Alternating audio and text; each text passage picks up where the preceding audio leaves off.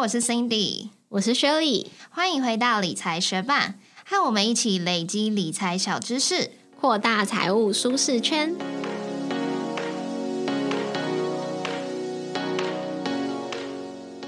在节目开始之前，我们要来分享一则学伴在 Mr. Box 上面的留言。他的名字是小年，针对上一集地价税的节目说，两位主持人非常用心的收集资料，分享给大家，值得推荐的好节目。非常感谢小年特地到 Mixer Box 为我们留下这么甘心的评论。那今天这一集的节目内容也是我们非常用心收集资料的哦，希望你会喜欢。也谢谢正在收听的你，节目准备开始喽。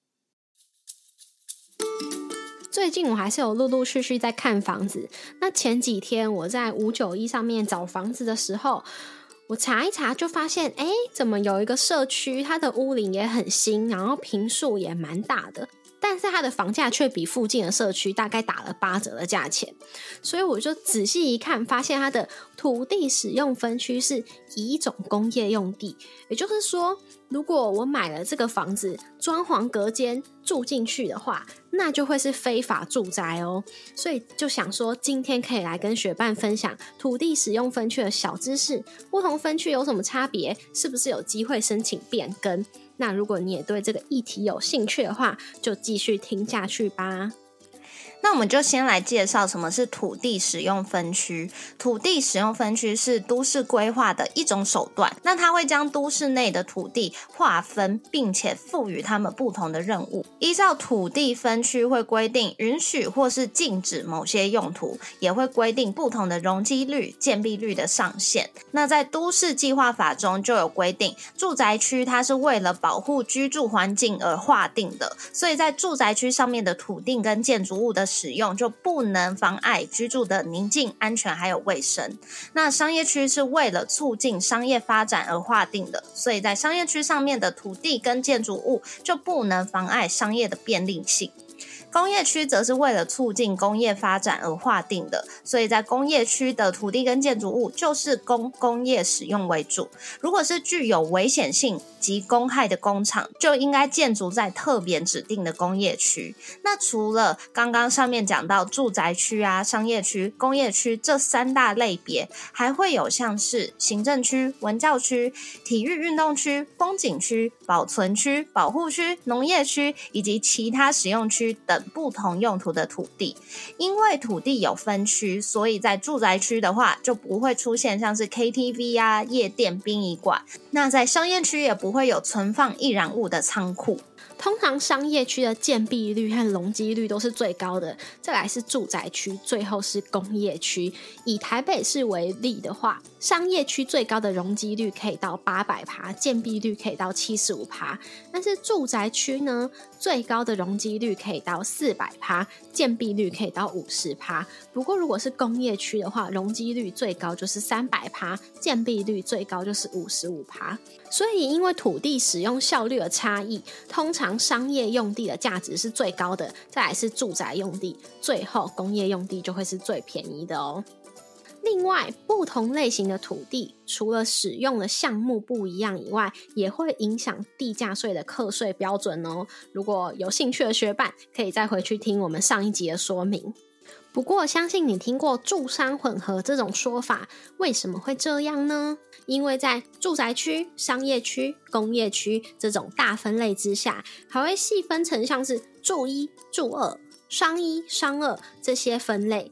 在某一些细分的分类下，就会允许住宅区内有营业场所，或是不同的商业区会允许不同的营业类别哦。但是这些细分分类的划分、用途管制、建蔽率和容积率的规定，则会依各县市政府有不同的规定哦。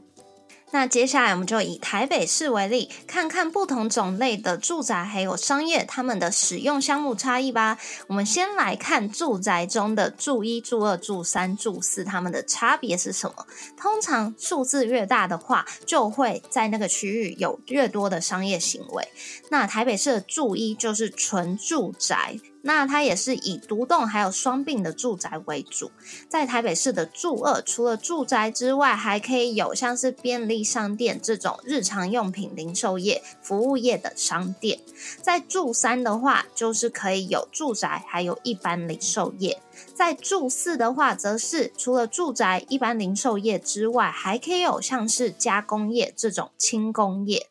那在台北市的商一、商二、商三、商四，无论是哪一种，都是可以有住宅的。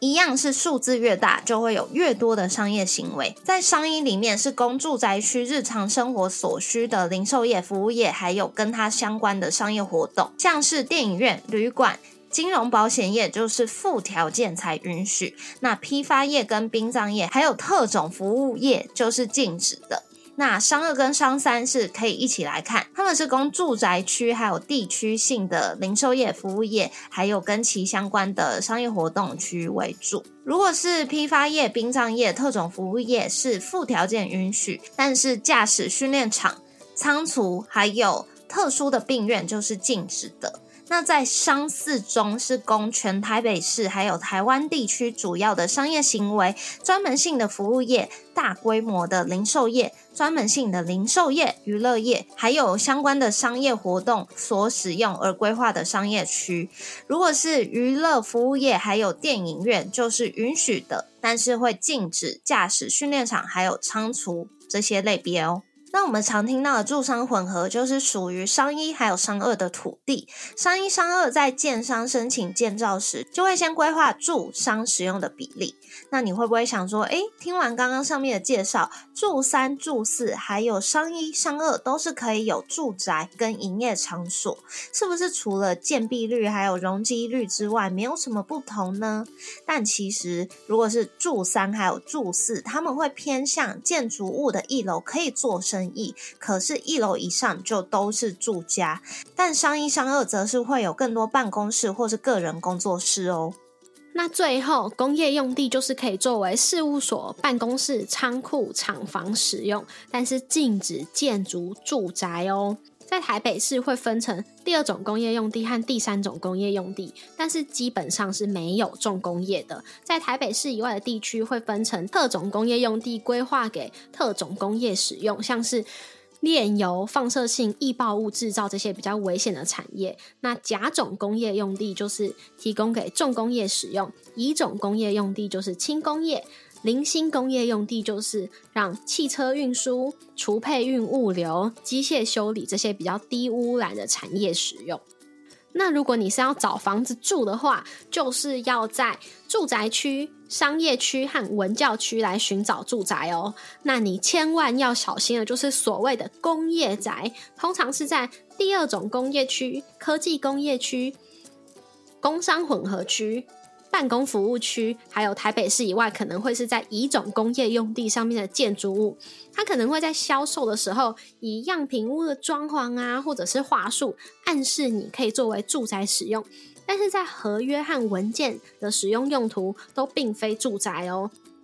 而且还会以毛坯屋交屋，但是如果你买入这样的房子，装潢隔间作为住宅使用，就会变成非法住宅哦。而且因为工业用地的成本比较低，可能房屋售价就会比附近的住宅便宜一到两成，导致许多人就会这样子而被吸引。那如果违反土地使用分区，到底会怎么样呢？如果你违反分区规定被举报的话，可是会被处以六万元以上三十万元以下的罚款。而且如果你还是继续的不合规使用，就会连续的开罚，持续不调整的话，可能还会被断水、断电，甚至是强制拆除哦。不过，随着都市发展程度与使用的状况变化，土地使用分区当然有变更的机会。都市计划原则上是每五年就会通盘的检讨一次，可是实物上的时间却不一定。土地使用分区变更主要是由政府来主导，但是民间也是可以主动提出变更的计划哦。台北的金华城就是一个经典的案例，它从第三种工业区成功的变更为第三种商业区，但是变更使用分区也是要付出代价的。当初金华城付出了哪些代价？从第三种工业区成功变更为第三种商业区呢？首先，他捐出了三十趴的土地给地方政府，作为公园、广场等用途来回馈社会。捐地的比例当初是个案谈定的，可是现现在则是有明确的规定哦，在台北市内，如果要将工业区变成住宅区，现在要捐三十趴的土地；如果是要将住宅区变成商业区的话，则是要捐二十趴的土地。那如果是要把工业区变成商业区的话，则是要捐四十四趴的土地哦。除此之外，金华城当初还提供了停车空间。它捐地过后，剩余的土地二十趴的楼地板面积要作为停车空间。而且虽然它成功的变成商业区，但是这个商业区却只能做六种用途使用，像是公共服务空间。国际购物中心、国际观光旅馆、办公大楼，还有文化休闲设施。而且为了避免土地过于破碎开发，导致土地的利用效率低下，台北市他就要求金华城必须要整合西北侧几块零星的私有土地，纳入整体开发的考量。所以虽然主动的要求变更土地使用分区是有可能的，可是代价可不小哦。那如果你想要查询某一块土地的使用分区，可以怎么做呢？第一，你可以透过全国土地使用分区资料查询系统来查询。再来，你也可以查看建物藤本上面的建物主要用途。那如果你是想要买预售屋的话，就要查看建造上面的土地使用分区哦。谢谢你在忙碌的生活中愿意播出时间来和我们一起学习，在这边也诚挚的邀请你在 Apple Podcast 和 Spotify 上面帮我们打星留言，让这个节目被更多人听见。同时，也欢迎你到 Instagram 搜寻理财学伴，找到我们来跟我们聊一聊。如果你也愿意支持我们，继续把理财学伴做得更好，让这个节目被更多人听见，也欢迎你分享理财学伴给身边想要一起学习投资理财的朋友哦。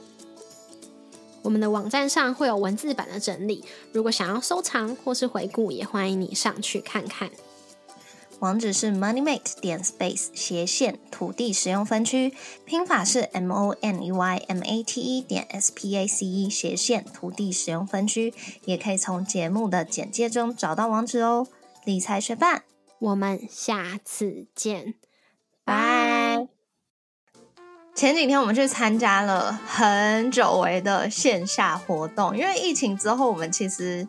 过去啦。疫情前我们有举办读书会啊，或者是有一些创作者活动我们会去参加。可是疫情之后我们两个就很少踏出家门。然后呢，上个礼拜我们就去参加了一个。A A X 这个加密货币交易所举办的线下活动，也算是我们第一次参加加密货币相关的活动。然后在那个活动上，其实我觉得，因为我我个人是很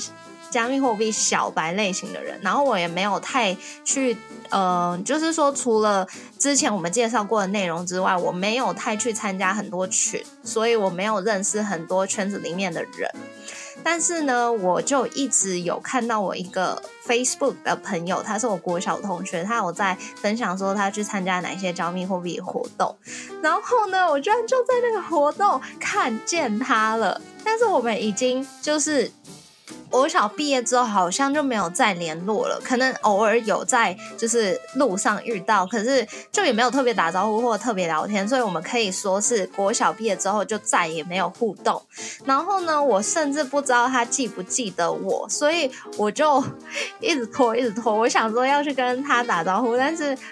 又有点避暑，然后又怕说，哎，他根本就不记得我了，所以我就一直迟迟没有去做这件事情。可是后来在活动真的要结束的时候，就他还在，所以我就鼓起勇气要去跟他打招呼。但是在 Cindy 要去跟他打招呼之前，我就阻止他，我就不想要他直接过去跟他说，哎，你还记得我吗？我们国小同班什么的。因为我跟 Cindy 也是国小同学，只是我跟 Cindy 是三四年级的同学，那他跟场上的另外一个国小同学是。五六年级年级同学，所以我并不认识他那一个国小同学。但我就说我要走过去，然后直接问他说：“你是不是某某国小毕业的？”这样他就会觉得很惊讶，哇，这个陌生人怎么知道我是哪个国小毕业的啊？所以呢，我就走过去问他说：“你是不是某某国小毕业？”他就很惊讶，然后他就说：“你怎么知道？”然后我就指着 Cindy 说：“他是你的国小同学。”所以他就很惊讶，但是他又没有办法，一时之间也想不起 Cindy 的名字啊。对，可是我其实就应该是怎么说啊？我平常记忆力很不好，可是我不知道为什么，其实国中以前的事情我还蛮记得，所以像是有一些，比如说座号啊、学号啊，然后谁谁谁，我记得比较清楚。然后国中以前的同学的生日，我也比较容易记得。国中以后的同学生日什么，我都是要靠行事历才会记得的。所以呢，我不知道为什么，虽然平常记忆力不好，但是我就很清楚的记得那个国小同学的名字、座号，还有他小时候的绰号。所以我就走过去说：“哎、你还记得我吗？”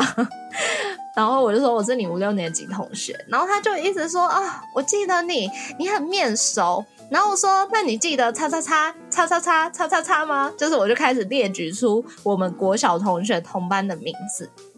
然后他就会在我每说出一个名字的时候，他就说：“哦，那个谁谁谁，我知道。”然后，可是他还是迟迟想不出我的名字。然后我就一直也死不告诉他。然后呢，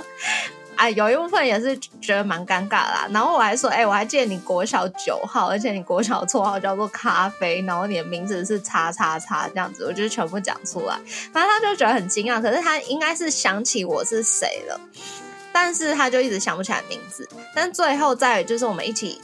因为我们其实都还住附近，所以我们就一起活动结束之后搭计程车回去的时候，他终于想起来我的名字，虽然姓不对，反正我们就是这样相认的。然后后来我们搭计程车结呃就是下车之后，因为他家跟我家住很近，所以我们就在 Seven 聊了一下，然后就。我们就拍了一张合照，然后传给我们的国小老师，因为我跟国小老师还有联络，我跟国小老师还蛮好的，所以呢，我就传给他，然后就说老师猜猜我跟谁在一起，然后老师也是记忆力超好的，他就直接说九号叉叉叉，然后呢，我就再，传给老师很厉害。对，因为因为我们也算是蛮特别，我们老师是毕业之后，我们是他带的第一个班级，然后他带完之后，他就没有再当班导，他就去当那个行政，所以。他上次我去他家的时候，他还拿起拿出我们国小的作业本，然后在那边翻，就是大家写的给我看，我也有看我自己。反正他应该是我们算是对他来说很有回忆的一群小朋友吧，毕竟他人生中带的第一个跟最后不知道是不是最后一个，但凡是第一个班级。对。然后呢，我们就开始闲聊一些就是国小的同学的事情，但是我们都没有跟太多国小同学有互动。我可能还比他多一点，因为最近我又跟嗯另外一个国小同学，就是我过往很好的朋友联络上，所以我们就是都还有互动一些，所以就开始跟他聊谁谁谁的近况啊，然后他知道什么事情啊，然后。因为他在加密货币圈好像是耕耘蛮久了，我我因为后来就没联络啊，就不太清楚。然后他还说，就是我们另外一个国小同学也是超久没联络哦，可是可能一样在 Facebook 看他有分享一些加密货币的讯息，就还私讯他说，哎、他朋友推荐他叉叉叉什么的，他觉得好不好啊？然后结果我同学就说，哎、他那是诈骗，所以他就还要跟他解释那是诈骗什么。总之，我就觉得哇，国小同学变得好有出息啊，还开公司当老板，请员工什么的，我就觉得说，哦，真是不错。就是因为我之前的国小同学就是太少联络，所以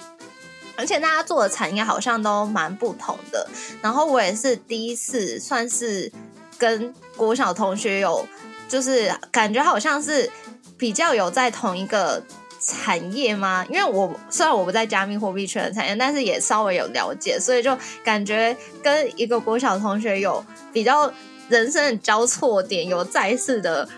就是遇上的那种感觉。嗯，我觉得一部分的原因应该是因为我们从国中开始就已经离开原本离家里比较近的学区，所以就觉得好像更早就跟那些人失联了。没错没错，因为我们国中都不是在我们就是国小附近那边读，都是已经离开了，所以就很少跟国小同学有联络。我甚至一次同学会都没去过吧？对啊，所以就觉得有举办你没去，是他们好像也只举办过一次，然后那一次我没去到，所以就也没有机会再去。对啊，然后就觉得这样的相遇很有趣，然后。然后我就说：“哎，你会不会缺女朋友啊？就是我还想帮他介绍。所以如果大家对于我的国小同学，然后他是就是这个身份啊，然后他在加密货币圈已经有一定的知名度，这号人物有兴趣的话，欢迎你来 Instagram 私讯我。好，除此之外，我觉得去参加那场活动也蛮好玩，因为嗯，除了认识更多的人之外。也拿到了我觉得很不错的赠品哎，像这次 A X 他就送我们一个是万国转接头，我觉得它有一个很赞的地方就是它上面也直接有那个 U S B 还有 Type C 的那个，所以你要是忘记带你可能手机充电的转接头的话，你也可以直接把你的充电线插在那上面使用。然后另外一个，你说那个很多线的东西，它叫做旅行小卡的样子，里面就是有你刚刚说的各种转接线，然后还有那个可以把你的 SIM 卡弄出来的那个针，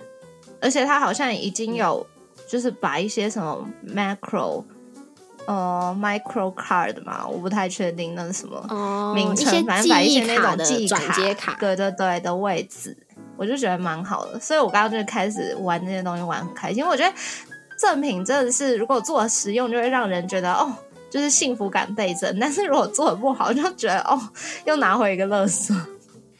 而且他连笔都是有品牌的笔，耶，就觉得很有诚意。